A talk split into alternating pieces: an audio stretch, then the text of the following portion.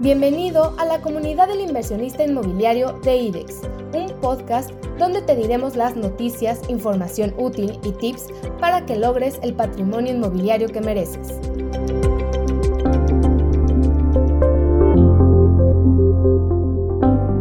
Hola, hola, hola, inversionistas inmobiliarios, ¿cómo están? Bienvenidos a un podcast más de El Inversionista Inmobiliario. En el podcast del día de hoy vamos a estar hablando sobre un tema que nos preguntan muchísimo. Nos preguntan muchísimo es, ¿qué conviene más? ¿Comprar o rentar? Y en este 2021 pospandémico con las visitas de Delta, ¿qué conviene más? ¿Comprar o rentar? Esa es la pregunta que vamos a intentar responder Alejandro Michel Leaño y su servidor a lo largo de este podcast. También vamos a tener el tema de eh, noticias, noticias, entre las noticias que vamos a estar platicando, vamos a platicarles cómo, curiosamente, Nuevo México se está volviendo, o sea, la parte de Santa Fe en Nuevo México, no en la Ciudad de México, sino en Nuevo México, se está volviendo el lugar de la detonación inmobiliaria más fuerte en los Estados Unidos. Vamos a estar hablando también cómo a nivel nacional el sector inmobiliario está entrando en una etapa de estabilidad. Y por último, ¿por qué en Jalisco la gente está buscando más bienes inmuebles desde sus portales de Internet? Todo eso lo vamos a ver hoy en el podcast del inversionista inmobiliario, donde, como siempre, me acompaña mi buen amigo Alejandro Michel Leaño. ¿Cómo estás, Alex? ¿Qué pasó, amigo? Gusto saludarte otra vez por aquí. Igualmente, un gustazo tenerte nuevamente a distancia. A ver si ya nos toca uno juntos, ¿no? Pero con, con la visita de Delta se nos traspapeló el asunto. Que nos dé chance el virus y con gusto. Qué cosa, ¿verdad? Pero bueno, cuídense, cuídense todos. todos. Sí, es correcto. Las segundas, terceras olas hay que surfearlas y sobrevivirlas. Vamos a, vamos a darle, a, entrarle al tema. El tema. Ah, bueno, ¿Cuántas veces te preguntan este, este, este tema de, oye, ¿qué, ¿qué hago? ¿Compro o rento? Constantemente, fíjate, es una inquietud muy, muy vigente ahí en el mercado y pues a, a, cada rato, ¿no? Me toca estar platicando con inversionistas, clientes, justo con esta inquietud y es la pregunta del millón, ¿no? Realmente qué es lo que más conviene y Tristemente no hay una respuesta clara y directa. La clásica es, pues depende. Depende de qué, lo vamos a estar platicando. Cada una tiene sus particularidades y pudiera ser mejor solución dependiendo de qué perfil de cliente eres y qué es lo que esté buscando, ¿no?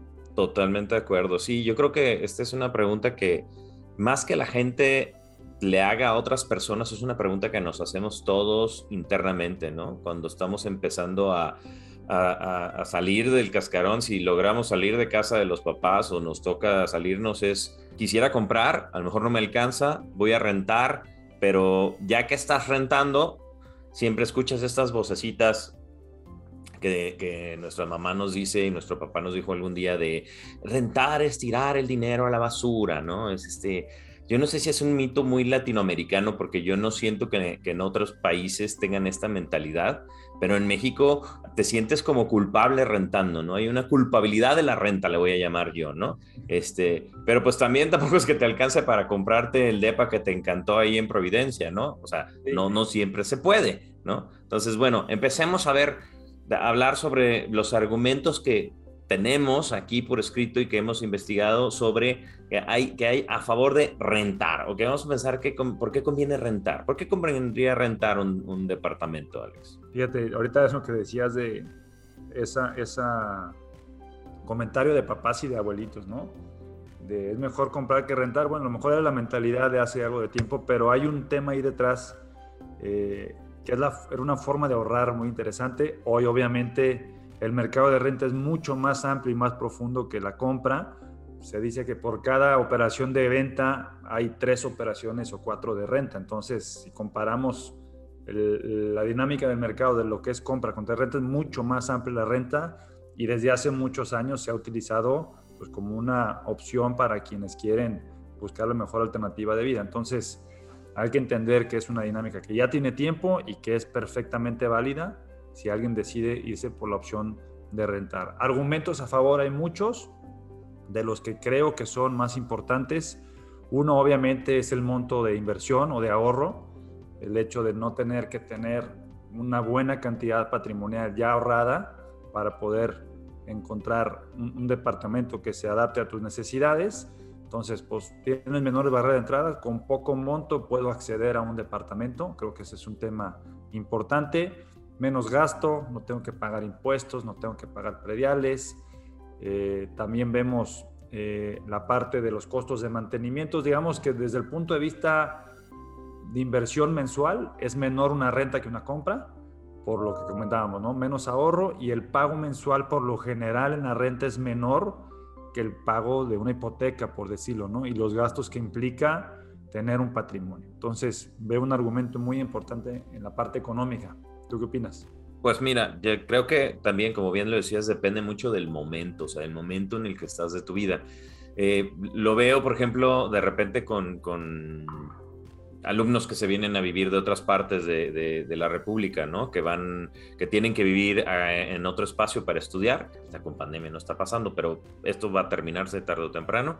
Entonces, pues me acabo de cambiar de ciudad por cuestiones de trabajo por cuestión de que voy a estudiar y demás. Entonces, pues no sé qué tan recomendable es que compres cuando todavía no conoces bien la ciudad, no conoces bien la zona en la que te vas a querer mover. Eh, mucho puedes preguntar, pero realmente hasta que no vives la ciudad, no está claro que dónde te quisieras ir a vivir, sobre todo si lo que quieres es invertir para, para vivir, ¿no? Eh, también creo que, como bien dices tú, eh, yo creo que el gran problema de nuestra, de nuestra generación, y hablando de nuestra generación, porque aunque somos de, generaciones distintas, aunque usted no lo crea, Alejandro es más joven que yo, aunque usted no lo crea, este, no, sí, por poco me veo más viejo, yo no hay bronca. Yo soy como Alejandro Masiva. Este, eh, el tema aquí es, eh, yo creo que yo, lo que yo veo, el gran problema de nuestras generaciones, estoy hablando de las personas de 30, de 39 para abajo, ¿no? Voy a hablarle, ¿no? Es esta incapacidad de entender cómo hago ahorro significativo, ¿no? Porque son capaces de ahorrar para irse de viaje, a, para comprar sus vuelos, eh, para irse a la palusa, pero son incapaces de juntar el dinero suficiente para poder hacer el famoso down payment o el enganche de una, de una propiedad, ¿no? Nos cuesta trabajo, nos cuesta, ¿no? Porque, pues porque YOLO, ¿no? Pero si algo nos ha enseñado esta, esta pandemia es que, pues el YOLO está padre, pero también es importante empezar a hacer patrimonio y tener un back eh, de estructura financiera que todos queremos tener, aunque YOLO, YOLO, eso no es cierto, también queremos tener esta estructura. Y una herramienta fundamental para lograrlo, para mí es hacer renta inteligente. Oye, yo le voy a llamar renta inteligente. Y esto es que cuando tú logras encontrar un lugar que esté bonito para vivir, en una zona que te guste, a lo mejor no es la que te, más te encante y en la que más quieras vivir en tu vida, pero te gusta, eh, y el rentarla no se está comiendo más del 30% o 40% de tu ingreso, es una buena, es una buena renta, porque en teoría te debería permitir, ahora sí, ahorrar para algún día comprar lo que quieres, ¿no? Y algún día no tan lejano, ¿no? Entre más pronto empieces, creo que más cercano estás. Entonces, ese circunstancias como de, pues me acabo de separar o divorciar, pues también hay también, ¿no? Los, los, eh, los famosos eh, sugar daddies luego terminan teniendo que irse a meter a departamentos porque le dejan a la señora la casa. Eh, no tengo capacidad de, un crédito, de un crédito inmobiliario, ¿no? Por ejemplo, ¿no? Porque no he comprobado los ingresos. Eh, si a veces, pues el tema es que si rentas, pues, te alcanza para vivir en un lugar mejor que si quieres comprar, ¿no? Porque pues sale más caro. Entonces, a lo mejor también, para mí también entra un tema de mentalidad, no sé, digo, tú has rentado, ¿no? Sí, claro, muchos años renté. Hasta que no encontré el, el momento adecuado, el producto adecuado para poder ya dar el brinco a la compra. Entonces, yo creo que un comportamiento normal de un cliente típico, pues tiene que pasar en algún momento por la renta, no puedes dar el brinco inmediato. Hay algunos que sí lo hacen, pero la mayoría de los clientes hacen esta primera experiencia rentando, en donde ya te da muchísima flexibilidad, ya que tienes a lo mejor un trabajo más estable o que estás listo para tu gasto mensual y tu presupuesto, empezar a ahorrar y asignarlo a lo mejor a temas de más largo plazo, como tú decías, a lo mejor ahorita mucho esta generación lo que estaba buscando y el hábito era el, consumo inmediato de aquellas cosas que más me gustan, ¿no? Ahora vivimos un proceso de pandemia, eso genera muchas enseñanzas y probablemente lo que vayamos a ver es un cambio de prioridades en donde digamos, oye, pues sí necesito un colchoncito en donde caer, ¿no? Y ahí es donde hace mucho sentido el ahorro. Pero obviamente el tema de la renta presenta ciertos, eh, ciertas ventajas en algunos temas, como lo mencionábamos, ¿no? No necesitas el ahorro desde un principio, eh, menos gasto que una hipoteca, te da muchísima flexibilidad, sobre todo en una etapa a lo mejor en la que no estás muy estable todavía, que puede haber ciertos cambios a nivel familiar, laboral, eh, de ubicación. Entonces te permite tener ese movimiento hasta que a lo mejor tú llegues a un momento en el que ya estoy listo, ya estoy más estable, a lo mejor es momento de entrarle ya a analizar una compra, ¿no? Y vivir con roomies, ¿no? Con roomies también es un, también. una forma de rentar, ¿no? Dividimos renta. Totalmente. Yo creo que ese también es un esquema que se da cada vez más. Entonces vemos en la renta, digamos, esa transición entre pues, mi independencia y luego ya poderme aventurar a, un compromiso de más largo plazo con la compra, ¿no? Entonces definitivamente la renta es, una gran, gran herramienta para poder entrar y también conocer el mundo inmobiliario, ¿no? Porque luego entrar a comprar sin ninguna experiencia previa y definitivamente el estar rentando y el estar viviendo ya en, un espacio de manera independiente, pues te va a dar muchísima sensibilidad de qué buscar al momento de la compra. Entonces, tiene una parte educativa importante el tema de rentar. Ahora, como todo es cuánto quieres gastar en tu renta, pues ahí sí es importante tener eh, pues esa cultura financiera, de tener tu presupuesto, ok, Tú mencionabas 30%, digamos como el sweet spot para, ok, puedo rentar y me da posibilidad de ahorro. Pues sí, pero depende que hagan con el otro 70. Si el otro 70 se lo gastan, pues ya no hubo posibilidad de ahorro. O hay gente que inclusive hay ciudades en donde se están gastando el 50, 60, 70% del sueldo en renta. Digo, a lo mejor te da la posibilidad de estar en una muy buena zona, un departamento muy padre, pero es financieramente y sostenible en el tiempo, porque va a llegar un momento en donde vas a necesitar ahorro. Y este, eso es una realidad innegable. Siempre va a llegar un momento en tu vida en el que se va a requerir del ahorro y ese es un tema que pues nunca es tarde empezar, ¿no? Empezar a ahorrar desde ahorita con visión de largo plazo. Que es un tema como, bueno, como lo estamos así aterrizando, eh, desde mi perspectiva son como, uno, quítate la idea de que rentar es malo y de que es tirar tu dinero a la basura. Eh, estas ideas pues pertenecen a una generación que creció con otros paradigmas distintos a los nuestros. Rentar no es malo. Lo malo es no saber que si lo que estás rentando es apto para ti, para tu estilo de vida, para tu proyecto financiero al futuro y además si no se adapta a tu estilo de vida donde quieres estar en ese momento, ¿no? O sea, esas, esas son las decisiones críticas. Ah, ah, digo, yo creo que en lo que estamos tú y yo de acuerdo es que rentar no es malo, pero no es el fin último del, desarrollo patrimonial. o sea, no quiero rentar toda mi vida, ¿no? Inclusive habrá perfiles de clientes que tienen el ahorro, tienen el ingreso, pero prefieren no invertir su capital y su patrimonio en compra de departamentos porque a lo mejor les gusta invertir en bolsa o en su negocio, pero si hay gente que genera patrimonio, genera ahorro y decide invertirlo en otra cosa y rentar toda su vida, que también se vale. ¿eh? Yo creo que esa es una forma muy válida de cómo estar llevando a cabo tu estrategia de inversión, pero lo importante es que siempre haya crecimiento patrimonial, que haya ahorro, que haya inversión, que haya diversificación, o sea, que no estés permanentemente en un estado en donde pues todo tu ingreso se está yendo al gasto. Yo creo que ese es el tema que tendríamos que evitar y el cual los invitamos que sí tengan una estrategia financiera, que entendemos que es difícil de implementar, que da flojera, que no tenemos muchas veces el conocimiento, pero pues todo se puede aprender y todo se puede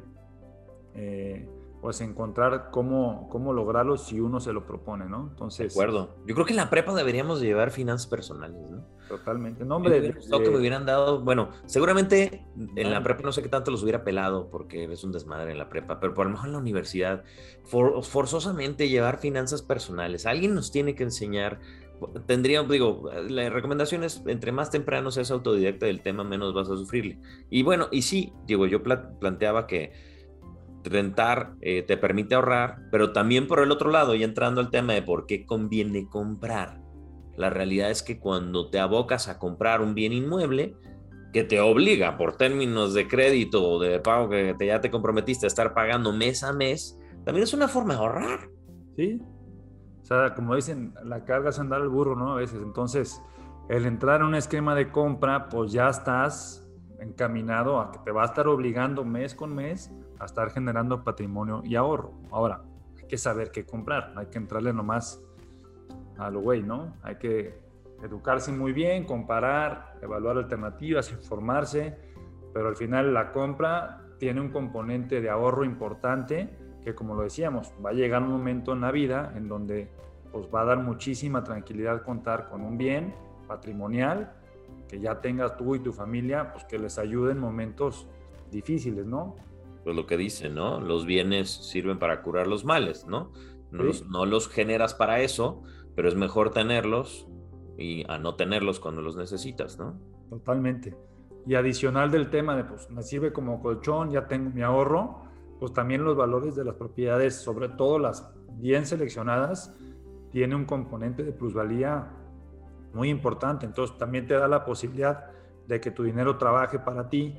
Ya ahorraste en un buen proyecto, se plusvalizó, a lo mejor entraste en un escalón y puedes dar el salto al siguiente, ya creció la familia y ese mismo ahorro que hiciste en su momento se plusvalizó de cierta manera que ya te permite dar el salto por el rendimiento que te generó esa inversión. Entonces te va acompañando en el tiempo una buena inversión para ayudar a cumplir tus objetivos también patrimoniales familiares. Entonces, ese componente de plusvalía, sobre todo en los buenos proyectos, ayuda muchísimo en momentos en los cuales ya tienes que a lo mejor dar un salto, ¿no? Y además por encima de la, de la inflación, ¿no? Que estábamos platicando antes de entrar al aire. Inflación ahorita es el tema, ¿no? O sea, ¿cuánto van a subir las cosas? Esta inflación ya se está presentando, no sabemos cuánto va a continuar, pero sí, los bienes inmuebles han demostrado eh, sobrevivir inflación. Sí, totalmente. Digamos que ya es una regla, ¿no? En todos los contratos de, venta o de renta va, se ajusta anualmente a la inflación. Entonces ya tenemos ese colchón que se da de manera natural en el valor de los inmuebles de lo que ya está construido, más lo que se está en proceso de construcción, bueno, pues tú ahorita vas a empezar un proyecto, haz un presupuesto hoy de lo que te va a costar construir y ya traes metido el incremento en precio en varilla, en concreto, en aluminio. Entonces, por ende, vas a tener que incrementar el precio de venta de esas unidades y eso a su vez va a empujar el valor de lo que ya está construido. Entonces, por eso siempre la inflación va empujando el precio de, de los inmuebles y tengamos una capa de protección en donde pues, tu, tu, vivienda siempre va por lo menos incrementar plusvalía, más lo que decíamos, un buen proyecto tiene un premio mucho mayor, ¿no? De acuerdísimo. Y bueno, y al final del día, y si es una realidad, y sobre todo cuando ya empiezas a tener familia o pareja ya estable, es también te da una estabilidad emocional, ¿no? Una estabilidad emocional de sentir, bueno, ya estamos echando raíces, ya estamos empezando a construir algo más firme, que es muy padre el principio del, proceso de, la vida adulta, donde te descubres libre de hacer mil cosas, pero también esta segunda parte empieza a ser emocionalmente muy importante. Te das cuenta que puedes dejar patrimonio en tu familia, que les puedes ayudar económicamente, que vas mejorando el estilo de vida poco a poco. Entonces yo creo que es un proceso, ¿no? No creo que no, la respuesta es, no hay, no hay una respuesta clara de qué es mejor rentar o comprar si puedes acercarte a la compra más temprano, es bueno, pero también el proceso de rentar te da muchas herramientas, como bien tú lo dijiste, de conocer el mundo inmobiliario, ¿no? Aparte, en, el argumento a favor de la compra, hoy por lo menos yo creo que hay un par más, que es, eh, como bien decías, el tema de la inflación. Eso quiere decir que hoy puedo comprar probablemente a precios del año pasado, entonces hay producto hoy en el mercado con costos del año pasado previa inflación, por ende a precios contemplando ese costo, entonces pudiera haber buenas oportunidades si decidimos comprar hoy informados y en buenos proyectos. Y el segundo, las tasas. Estamos hablando de que tenemos créditos al 7, 8% anual. No sé cuánto tiempo vamos a estar viendo estas tasas si sigue la presión inflacionaria, pero eso quiere decir que puedes comprar una casa a 20 años con una tasa del 7% en donde inclusive puedes llegar a deducir intereses. Así es, beneficio fiscal. Tienes un beneficio fiscal adicional, con lo cual, pues, digamos, tienes todas las facilidades para poder hacer una buena compra a un plazo, hacerte patrimonio, sin que necesariamente sea un costo financiero elevado. y los créditos hipotecarios, ¿no? Están siendo muy amables. Por cierto, anuncio, próximo podcast Vamos a estar hablando con especialistas del Banco Santander sobre tema de créditos hipotecarios. Ahí estén atentos, 15 días, vamos a estar hablando con ellos para que también nos manden sus dudas, todo lo que tengan sobre créditos hipotecarios ahí va a estar, ¿no? Entonces, bueno, a ver, resumen, ¿qué dirías? ¿Comprar o rentar? Yo diría que cualquier cliente tendría que pasar por ambas etapas. Yo, Yo mi recomendación. De acuerdo contigo. Renta, renta un periodo de tiempo y después en el momento adecuado, sí la invitación es que demos el salto a la compra por todos los elementos que ya mencionamos. Y es más, ¿sabes qué? Rentar también te sirve para esta famosa frase de vive de tus rentas. Cuando tú eres rentero, o sea, cuando tú le rentas, también tienes que haber aprendido de rentar antes, porque entiendes la experiencia que ellos están viviendo, hasta eres empático y hasta puedes formular nuevas formas de generar una buena relación con esa persona que te está rentando el bien inmueble, ¿no? El departamento, lo que sea, ¿no? En fin, bueno, pues ya saben, entonces estudienlo, analícenlo, no existe la respuesta eh, inmediata, exacta y clara, lo que sí es que hay eh, beneficios de los dos lados, también hay contras, como todo, pero al final del día es un proceso y entrarle a lo inmobiliario ha demostrado largo el tiempo que es bueno para el patrimonio de cualquier persona, ¿no? Menos de que lo hagas sin estudiar, sin entenderle bien y sin, sin comprender los riesgos a los que te estás metiendo. Bueno, muy bien, pues con eso acabamos esta sección y nos vamos a la sección de las noticias. Estas son las noticias inmobiliarias. Las noticias inmobiliarias. Como saben, siempre hablamos primero de una noticia que tiene que ver con, lo internacional, o sea, fuera de México. Y pues, en este caso nos encontramos una nota que eh, explica, dice así la nota, eh, se detona el mercado inmobiliario de Santa Fe, Nuevo México. ¿Tenías idea de esto, Alex? Pues nociones, no específicamente de Santa Fe, pero sí que era una dinámica que estaba dando a raíz de la nueva realidad de COVID, como siempre el componente inmobiliario obviamente tiene una dinámica local, pero estamos expuestos a eventos en donde eso genera un cambio en los hábitos de consumo y vemos cómo de repente explotan distintas zonas en función de lo que esté sucediendo en ese momento a nivel económico y político. Entonces está muy expuesto el tema inmobiliario a los eventos del momento. Está loquísimo, ¿no? Loquísimo. Normalmente uno no pensaría que Santa Fe sería un boom inmobiliario, obviamente porque no estamos a lo mejor tan familiarizados con el mercado de Estados Unidos, pero nos pareció una nota interesante que pone en relevancia esto, qué tan expuesto está el tema inmobiliario a los eventos, ¿no? El momento. Dice así, la ciudad se ha vuelto enormemente atractiva en medio de la pandemia. El llamado Zoom Boom hashtag nosotros estamos en Zoom haciendo esto, este, ha traído a esta ciudad a residentes que continúan trabajando de forma remota y quienes ven en este destino la posibilidad de tener una propiedad de amplias dimensiones mientras obtienen proximidad a la naturaleza y espacios abiertos. Pues me sonó Tapalpa. Sí, aquí lo estamos viviendo también en, en México. Hay para Jalisco puede ser Tapalpa, puede ser Manzanillo, puede ser Mazamitla pero esta, este cambio en los hábitos de consumo que decíamos antes, pues se está generando. Las personas se están dando cuenta que en sus prioridades a lo mejor está muy alto el contar con un espacio más amplio, más retirado, te lo permite el trabajo y que, que se da por consecuencia un incremento en la demanda en estos destinos y por ende sube la plusvalía, sube la absorción de venta y bueno, pues es el juego del bien y va en el tema inmobiliario. ¿no? Hoy esta es la situación que está generando cambios en el mercado, mañana probablemente sea otra. Sí, pero definitivamente tendremos ya un, un componente permanente de consumidores que tengan a lo mejor su inversión más fuerte patrimonial fuera de la ciudad en donde trabajan y van a estar ahí desempeñándose con su Zoom o con su, de forma virtual con la plataforma que, que sea y vendrán a lo mejor lo menos a las ciudades Digo, no va a ser todo el mercado, será un porcentaje de los clientes y bueno, pues eso genera un grado de profundidad mayor en el mercado, ¿no? son, son, como las capas de la cebolla. Ahora esta situación, ahora tenemos un nuevo tipo de clientes que probablemente antes no existía, que tendremos que tener en cuenta y atender de manera adecuada. Y, un poco lo que Juan Lerdo nos decía hace un par de podcasts, ¿no? O sea, eh, lo padre es que estamos viendo la película por adelantado, porque las economías como la norteamericana, pues al final del día dictan mucho lo que va a pasar, sobre todo nosotros que somos vecinos, ¿no? Y pues por eso yo mencionaba Tapalpa, Chapala, Mazamitla, ¿qué pasa, no? Pues vamos también revisando. Como inversionista inmobiliario tendrías que irte fijando, ¿habrá estos espacios? ¿Habrá este boom?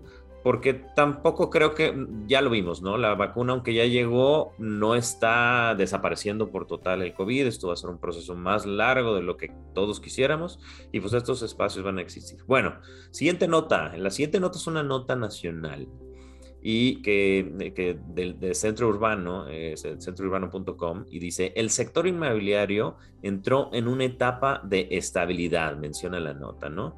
Y menciona que, eh, que la plataforma, esto lo sacan de la plataforma Sila México, presentó sus resultados del segundo trimestre de 2021, el segundo T, en los que destaca que tras un año de crisis sanitaria por la pandemia de COVID-19, el sector inmobiliario ha entrado en una etapa de estabilidad, readaptación y reconversión. ¿Cómo ves? Pues estoy de acuerdo hasta cierto punto en decir, oye, pues ya pasamos la parte más crítica de la crisis, por llamar de alguna forma, y estamos ya entrando a la siguiente etapa, ¿no? Ya pasó la peor parte de la tormenta, viene la calma y de ahí es empezar a construir, readaptarnos y reconstruir el tema inmobiliario. Estoy de acuerdo, lo percibimos nosotros también en el giro en el que estamos, pero pues depende mucho, hablamos otra vez de la famosa depende, ¿no? Si se viene una ola fuerte, esperemos eh, que no se dé una situación de esas, que tengan que volver a poner restricciones en el tema económico, en la actividad industrial, que se rompan otra vez las cadenas de producción, pues se va a prolongar, digamos, esta situación. Pero yo creo que si las cosas siguen como están, si encontramos un punto de equilibrio en la actividad económica y en el tema de salud, pudiéramos ya pensar en que estamos entrando en la etapa de readaptación y reconversión definitivamente. Lo vemos en las plazas comerciales, ¿no? Ya, ya hay gente en las plazas comerciales, ya se están volviendo a rentar locales. Eso empuja, porque el mundo inmobiliario, en, en la parte de vivienda, nosotros vimos una, una estabilidad a pesar de la pandemia, en términos de que la gente estaba buscando dónde vivir a final del día este, e, es, no hubo tanto, pero donde sí hubo un bajón impresionante, pues en lo que hemos platicado, lo que tiene que ver con lo comercial, las oficinas, eh, el tema de lo industrial y lo, y lo habitacional fue lo que se mantuvo en realidad en la pandemia fijo por, por logística y por, porque tenemos donde vivir, ¿no? Y ciertos productos, ¿no? Pero digamos, si vemos a nivel cuáles fueron los sectores más resilientes, definitivamente el industrial y el habitacional eh, tuvieron un mayor nivel de resistencia, comercial y, oficinas fueron los más afectados. Comercial ya vemos una buena recuperación, no podemos decir que estamos al 100, pero ya se ve muchísima actividad. Y en la parte de oficinas, por lo menos aquí en Guadalajara ya se empiezan a escuchar operaciones, ¿no? En donde ya están llegando clientes a rentar una buena cantidad de metros, no a niveles previos al COVID, pero ya empieza a tener pulso el, el asunto, ¿no? Y imagino que se dará un tema de reconversión de espacios de oficinas a otros giros y eso acelerará el proceso de recuperación. Pero bueno, en esa etapa estamos. En eso estamos, y eso lo, hilamos con la última nota, y la nota es, local, es de Jalisco. Nosotros estamos en Guadalajara, Jalisco, por si alguien nos está escuchando desde otra parte de la República, del mundo, eh, porque estas estos herramientas llegan a otros lugares. Eh, en Jalisco, lo que nos dice el, el portal realestatemarket.com eh, es Jalisco sube en la demanda inmobiliaria digital. La entidad ocupó la posición 5 a nivel nacional de los estados con mayor crecimiento en la demanda de propiedades residenciales, comerciales, industriales, oficinas y terrenos en venta, según dice la nota. Eh, dice que en, el periodo eh, eh, la entidad aumentó 95% su demanda inmobiliaria comparado contra el primer cuatrimestre del 2020, ocupando la posición 5 a nivel nacional y eh, la búsqueda digital en inmuebles en Jalisco por subsector en el periodo eh, se comportó de la siguiente manera. Corporativo de 14.1%, terreno 169%, industrial 129%, residencial 87%, comercial 34%. Ahí está, ¿no? La gente buscando invertir. Sí, digo, siempre habrá un buen número de clientes buscando invertir en el tema inmobiliario. Variarán o cambiarán los, los hábitos de consumo, como decíamos, en función de lo que esté sucediendo en ese momento, pero lo que sí vemos claramente en Jalisco es que hay una, una demanda muy alta ya en la, en la compra digital que es una tendencia que hemos estado comentando en distintos foros. En Jalisco, por su naturaleza, que vemos que es una población joven, que es, una, es un lugar en donde está creciendo mucho el tema, digamos, del Silicon Valley mexicano, entonces hay mucho, mucho hábito de consumo digital que está creciendo. Entonces, por ende, me hace todo el sentido del mundo ver estos resultados que nos está comentando esta nota. Así es, y bueno, y, se refuerza con lo que hemos estado platicando a lo largo de ya creo que son seis podcasts que llevamos diciéndolo todo este año. Eh, se está recuperando el mundo inmobiliario. Guadalajara está siendo un lugar que, que ha, ha, sobrepasado la pandemia en ese sentido, está en crecimiento. Es un buen momento Todavía la inflación no se come los precios, es un buen momento para acercarnos. Vamos a estar platicando en las próximas semanas sobre el tema de la inflación. Hoy hicimos un par de, de, pláticas sobre eso, pero lo vamos a profundizar más porque es el tema. ¿eh? Eh, entre inflación y delta nos veamos, es lo que nos queda del 2021. No sé qué opinas. Sí, totalmente. Yo creo que esos van a ser los principales temas a tener en cuenta, no solamente en la parte inmobiliaria, sino en todos los sectores.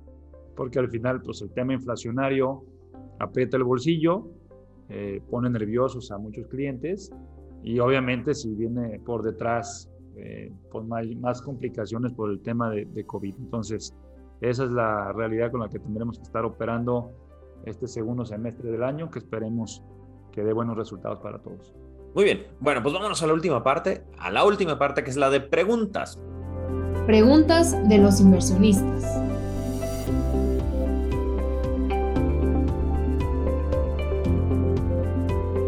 preguntas que ustedes nos hacen a través de las redes sociales, a través de los correos electrónicos y que aquí responde sobre todo Alejandro, que es el más experto, yo nomás aquí vengo para acompañarlo. Vamos a hacer las preguntas. La primera pregunta es de Gabriela La Torre, nos hace esta pregunta por medio de Instagram. Recuerden, tenemos cuentas de Instagram, de Facebook, de LinkedIn, este, de, ya no me acuerdo qué más, eh, de, TikTok, ya tenemos un montón de cuentas, de, YouTube, de Spotify, etcétera.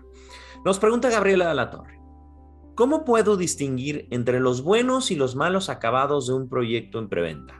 Es una buena pregunta. Eh, yo lo que recomendaría, obviamente en primer lugar, es ve a conocer físicamente el producto que vas a comprar. Eh, es importante que tengan un departamento muestra o por lo menos eh, dentro del punto de venta que te muestren la calidad de acabados que van a estar instalando, pisos, closets, cocinas, carpintería. Infórmate también de qué es lo que está debajo de, las paredes o dentro de las paredes. Eh, pero bueno, un punto muy importante es ir a ver físicamente lo que te van a entregar y obviamente en esa visita, pues qué marcas están instalando, o sea, tener, hacer un buen análisis de qué es lo que físicamente te van a entregar. Luego, pide por favor que te pasen la ficha técnica de lo que vas a adquirir. Ahí viene pues, el listado de todos los acabados, qué materiales, etcétera. Si no te la dan, pues yo pondría ya un asterisco ahí, una señal de alerta si no te están dando esa información. Y obviamente, pues fíjate a quién le estás comprando. ¿no? El primer proyecto que esté haciendo un constructor, pues tiene un componente de riesgo mayor si tú le estás comprando a alguien que ya ha hecho muchas veces desarrollos, pues ve a ver lo que han hecho. Y yo creo que ahí te vas a dar cuenta porque con el tiempo también se va viendo la calidad de los materiales. Entonces, esas serían mis recomendaciones. Perfecto. A ver, segunda pregunta. Esta, esta pregunta nos llegó por Facebook, es de Rodolfo Zárate, y nos pregunta, ¿cuánto tiempo después de comprar un departamento es recomendable revenderlo? Habrá muchas opiniones al respecto, ¿no? Mi recomendación es esperar a que haya una consolidación del proyecto. ¿En qué sentido? Que esté totalmente terminado, que esté totalmente habitado y que ya lleve un periodo de tiempo habitado. ¿Por qué? Porque desde que se entrega, a lo mejor hubo muchos clientes en su momento que lo hicieron para revender. Entonces, si lo haces de manera inmediata, vas a, a lo mejor competir con muchos clientes que esperaban la entrega para poder empezar un proceso de reventa y eso tiene algo de presión en el precio.